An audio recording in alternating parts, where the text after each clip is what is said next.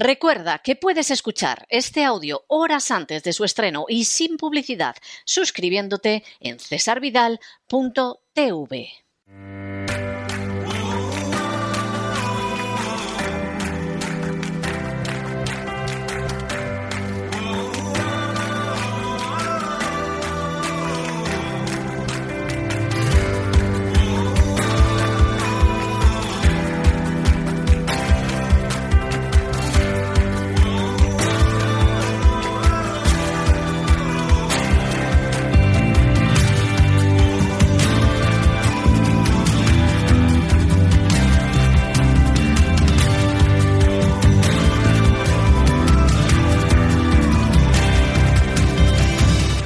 Sana con Elena Kalinnikova.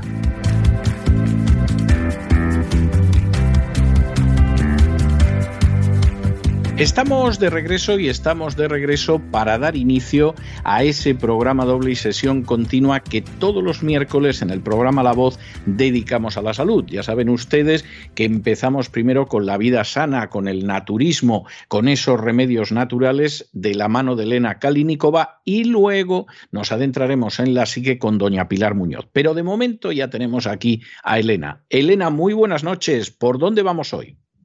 Buenas noches, César. Pues sí, hoy vamos a hablar del colesterol, de cómo podemos controlarlo y disminuir los niveles y para ello, pues como todos conocemos, es muy importante hacer ejercicio, mantener la dieta sana, dejar de fumar, controlar el estrés y también se puede disminuir los niveles de colesterol con estas técnicas muy sencillas y que todos lo sabemos. Y lo que es más importante todavía, se puede revertir la placa de arteriosclerosis o al menos estabilizarla. Vamos a ver qué es lo, ah, digamos, la aterosclerosis. La aterosclerosis es una afección común, conocida a veces como endurecimiento de las arterias. Se presenta cuando se acumula grasa, colesterol y otras sustancias en las paredes de las arterias. Y estos depósitos se denominan placas. Y con el tiempo, estas placas pueden estrechar u obstruir completamente las arterias y causar problemas en todo el cuerpo. ¿Y cuáles son las causas? Pues la acumulación de placa estrecha las arterias y las hace más rígidas. Y estos cambios dificultan el flujo de sangre a través de ellas y los coágulos se eh, pueden formar en estas arterias estrechas y bloquear el flujo eh, sanguíneo. También se pueden desprender pedazos de placa y desplazarse hasta vasos sanguíneos más pequeños y bloquearlos. Y estos bloqueos privan a los tejidos de sangre y de oxígeno. Y esto puede llevar a que se presente daño o muerte tisular. Esta afección es una causa común de ataque cardíaco o de ataque cerebral, que también se denomina accidente cerebrovascular.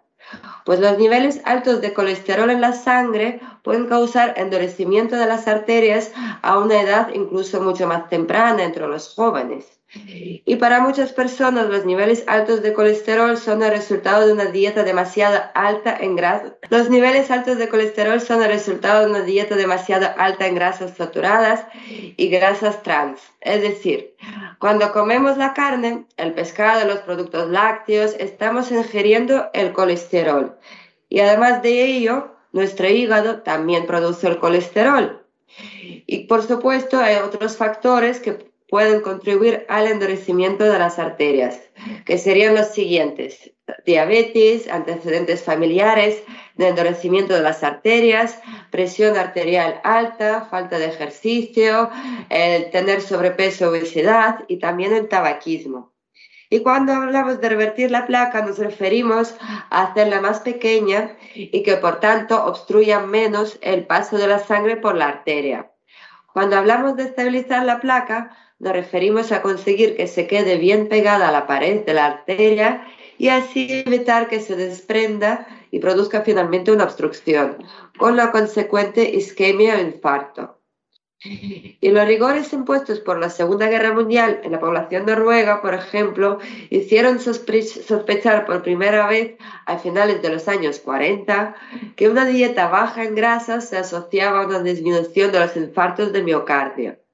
Pero no fue hasta principios de los 90 cuando el doctor Dean Ornish, un referente en prevención cardiovascular, publicó en la revista Lancet la evidencia de la regresión de la placa de ateroma en 28 humanos con una dieta vegetariana baja en grasas, ejercicio físico moderado, deshabitación al tabaco y técnicas de control de estrés.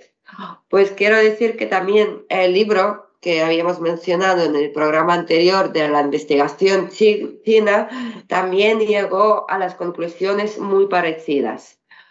Pues seguimos ahora con este estudio. Por ejemplo, más recientemente, en 2015, se ha publicado en Metaanálisis, en el que se recogen los resultados de 14 ensayos clínicos que aunan a más de 1.200 pacientes con lesiones ateromatosas que se sometieron a cambios en sus estilos de vida y los resultados no pueden ser más alentadores, ya que una reducción de un 34% de la obstrucción de las arterias coronarias y una disminución de 0,21 del grosor de las paredes de las arterias carótidas. Pero ¿existe alguna otra estrategia no farmacológica para al menos controlar el colesterol? Pues entre los muchos estudios y ponencias presentadas del Congreso Anual de la Sociedad Europea de Arteriosclerosis, del 2017, celebrado en Praga, me llamó la atención el trabajo del doctor Paolo Magni y de sus colaboradores en la Universidad de Milán. Se trata de un estudio aleatorio, doble ciego, sobre los efectos de una suplementación con probióticos y extracto de levadura roja de arroz en pacientes con una hipercolesterolemia moderada.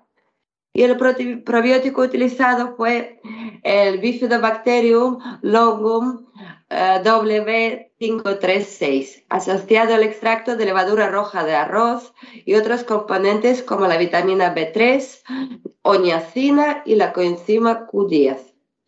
Y de entre 32 pacientes eh, que tenían la edad entre 18 y 70 años, la mitad hombres y la mitad mujeres tomaron el suplemento durante 12 semanas, observándose una bajada del 17% de los niveles de colesterol frente a un mantenimiento de estos niveles en el grupo placebo. Y en particular, el LDL colesterol, que es el colesterol malo, bajó un 26% desde un valor medio de 183 a 136, es decir, ha bajado casi 50 miligramos, mientras que en el grupo placebo no bajó absolutamente nada. Y en realidad estos cambios ya se observaron a las seis semanas. Así que la suplementación con probióticos y levadura roja de arroz consiguió que un grupo de pacientes rebajaran el colesterol en un 17%. También digamos que la combinación del probiótico con la levadura roja de arroz actúa tanto en la inhibición de la absorción intestinal como en la inhibición de la síntesis de colesterol en el hígado, las dos principales causas por las que se tiene el colesterol alto, es decir, eh, ingerir mucho y producir mucho colesterol. Y la bajada del 26% del colesterol malo es similar a la observada en algunos estudios con 40 miligramos de prevalastina, la cual coloca estos suplementos nutricionales en pura competencia con las estatatinas, que tanto recomiendan los doctores, para la bajada del colesterol en algunos, aunque no en todos los pacientes. Y según algunos estudios, los cambios en los estilos de vida y en la dieta durante un año pueden lograr una regresión de arteriosclerosis severa sin usar los fármacos incluso. Así que con esto terminamos el programa de hoy. ¿Qué te ha parecido, César? Me ha parecido interesantísimo y no te puedes imaginar en el caso del colesterol la obsesión que tiene la gente en este país donde yo vivo ahora y del que soy orgulloso ciudadano con el colesterol. A mí, cuando tengo que ir ocasionalmente a alguna revisión médica, siempre me dicen que tengo un colesterol estupendo, pero el colesterol es una de las pesadillas, yo te diría que junto con la hipertensión y la diabetes, una de las grandes pesadillas de buena parte de la población de los Estados Unidos. O sea, me parece interesantísimo. Bueno, eh, mejórate y nos volvemos a encontrar la semana que viene. Pues muchísimas gracias, César.